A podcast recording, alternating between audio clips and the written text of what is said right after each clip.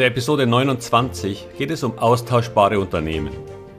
Wenn Sie in Aktien investieren, dann sollten Sie das zuerst überprüfen. Ist dieses Unternehmen irgendwie einzigartig oder eben nicht? In der Startup-Welt heißt das USP. Herzlich willkommen, moin und Servus beim Podcast Aktien verstehen und erfolgreich nutzen. Mein Name ist Wilhelm Scholze. In diesem Podcast erfahren Sie, wie Sie das Instrument Aktie für Ihre Geldanlagen richtig einsetzen und dabei den Großteil der Profis hinter sich lassen können. Wie Sie teure Fehler vermeiden und am Wachstum der innovativsten Firmen der Welt partizipieren. Tipps gibt's viele. Hier geht's ums Know-how. Was muss ein Unternehmen haben, um am Markt bestehen zu können? Und genauso wichtig, was muss es haben, um wachsen zu können? In der Startup-Welt ist der Begriff des USP, des Unique Selling Points oder auch des Alleinstellungsmerkmals auf Deutsch ein häufig genutzter Begriff. Denn kein Frühphaseninvestor käme auf die Idee, in eines zu investieren, wenn es diesen nicht völlig klar herausstellen könnte. Jeder, der einmal darüber nachdachte, sich selbstständig zu machen, musste sich erst einmal überlegen, womit. Denn einfach irgendwas machen bringt ja wohl nichts, oder? Naja, und doch machen viele Kleinunternehmer genau das. Sie springen auf einen kurzfristigen Trend auf, mieten einen Laden und verkaufen Bubble Tea.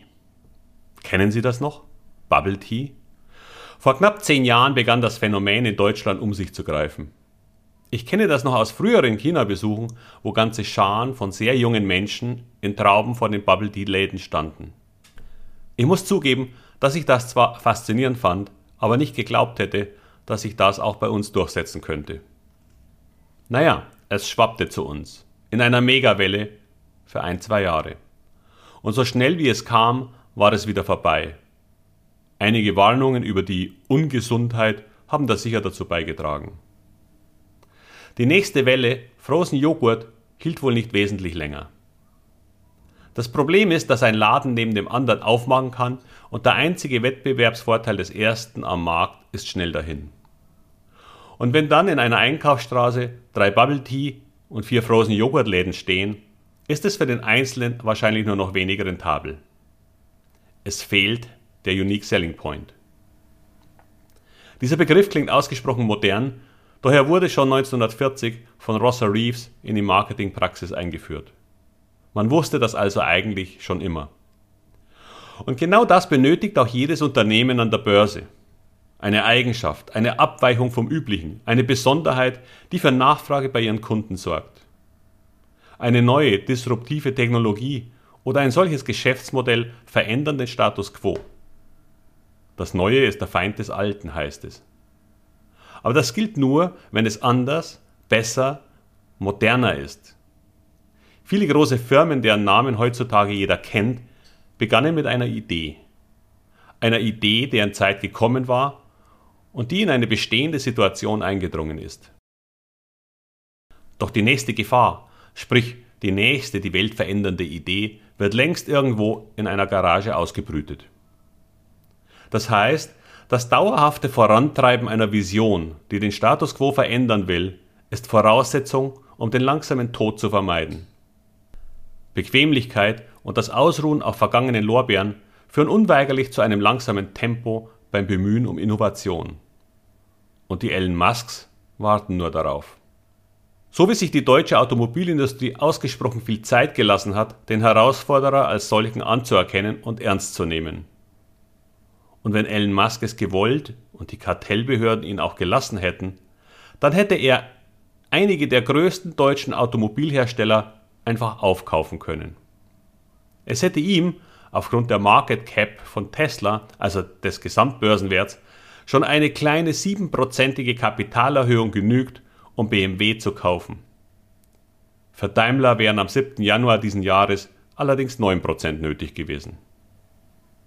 Die gesamte Automobilindustrie Europas konnte es nicht mit der Bewertung nur dieses einen verrückten neuen Unternehmens aufnehmen.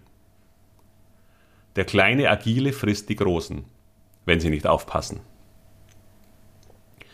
Und ein weiterer Punkt spricht gegen Unternehmen, die keine einzigartige Positionierung besitzen. Ihre Preismacht ist extrem begrenzt. Warum sollten wir auch für ein austauschbares bzw. nicht besonders begehrenswertes Produkt hohe Preise bezahlen, wenn der Laden oder das Unternehmen um die Ecke das gleiche in günstiger anbietet? Aber wie bekommt man hohe Preise bei seinen Kunden? Nun, entweder man besitzt ein Monopol, was heutzutage eher selten ist, oder hat Patente, was auf ähnliche Preismacht hinausläuft. Diese Art, den Rahmen abzuschöpfen, haben einige amerikanische Pharmaunternehmen, deren Freiheiten, Preise im ersten Jahr einer Produkteinführung selbstständig festzusetzen, zu recht grotesken Kosten für die Patienten führen können. Natürlich haben Pharmafirmen unglaublich hohe Entwicklungskosten für ein Medikament, die durchaus eine Milliarde übersteigen können. Und sie haben auch eine ansehnliche Anzahl von Flops, die es eben nicht in die Apotheken schaffen.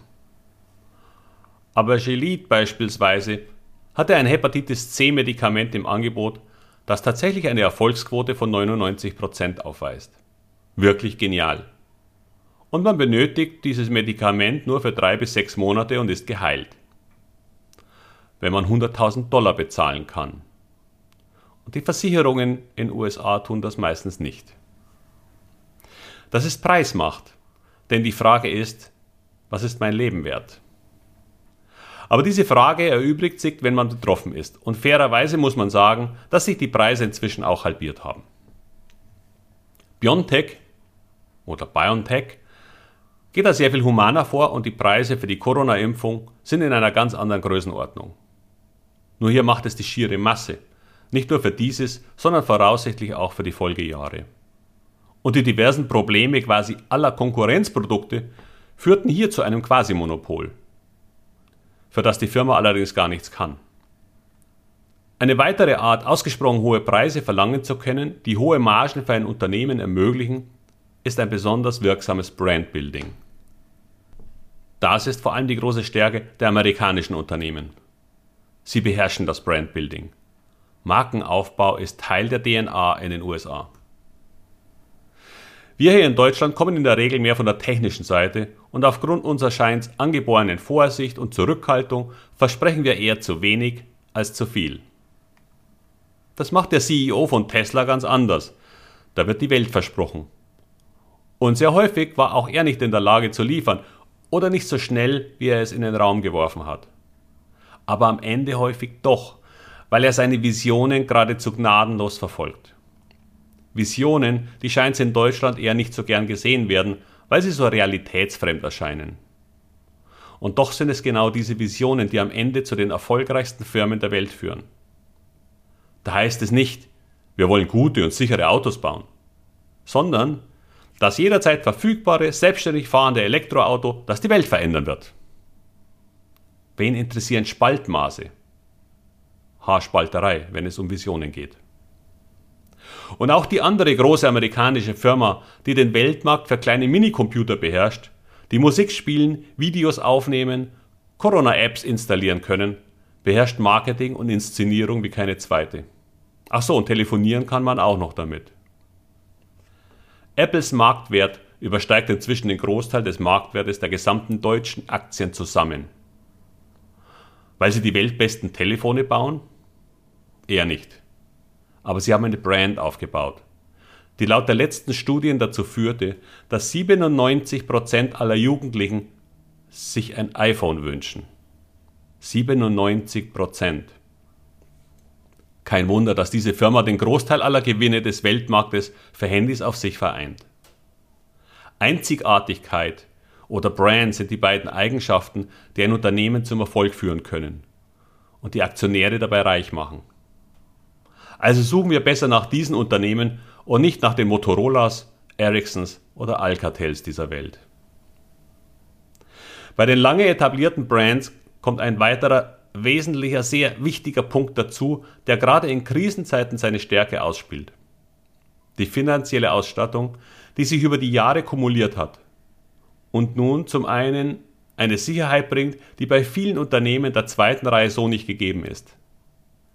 Dies führt in der Regel zu geringeren Kursverlusten, weil ein wesentlicher Teil von Risiko wegfällt. Das Risiko der Pleite bzw. Insolvenz, das gerade bei vielen zyklischen Aktien immer immanent vorhanden ist. Die Unabhängigkeit von Banken und die Fähigkeit, Durchstrecken durch ausreichend vorhandene liquide Mittel leichter und sicherer durchzustehen, macht diese Unternehmen zu einem lohnenden Investment in jeder Schwächephase. Denn natürlich werden auch die Kurse dieser Unternehmen federn lassen müssen. Aber hier weiß man zumindest sicher, dass sie wieder auferstehen werden. Wie Phönix aus der Asche, nur mit ein paar Federn weniger. Der zweite Vorteil ist, dass gerade diese Unternehmen in der Lage sind, Krisen für sich zu nutzen, weil ihre finanzielle Ausstattung es ihnen ermöglicht, die nun stark gefallenen, interessanten Firmen aufzukaufen. Wenn sie dies geschickt tun, dann heißt es wirklich Geld zu Geld. Auch Berkshire Hathaway, das Investmentvehikel von Warren Buffett, konnte in der letzten großen Finanzkrise aufgrund seiner gigantischen Ausstattung mit Geld zu Schnäppchenpreisen zuschlagen. Zu einem Zeitpunkt, an dem Geld quasi nicht mehr vorhanden war, zeigte sich die Wichtigkeit dieser Ressource ganz besonders deutlich. Und es war eine sehr lukrative Zeit für Mr. Buffett. Die unglaubliche Geschwindigkeit der Erholung der Aktienkurse nach Corona hat allerdings diesmal auch ihn überrascht, weil es eigentlich genau seine Zeit gewesen wäre, um zuzuschlagen. Nur diesmal ließ er den Kelch an sich vorübergehen und verkaufte sogar die vorher jahrzehntelang von ihm geschmähten Luftfahrtgesellschaften. Und nun sitzt er weiterhin auf einem Berg von weit über 100 Milliarden Cash, der auf die nächste Krise wartet. Ja, diese Firmen haben die Zeit der höchsten Wachstumsraten hinter sich. Und doch sollten sie die Basis eines gut strukturierten Depots darstellen. Denn die nächste Krise kommt bestimmt. Auch wenn niemand weiß wann und woher. Nur wenn sie kommt, dann werden die Firmen mit dem USP mit Sicherheit besser dastehen als diejenigen, die eigentlich nur Copycats sind.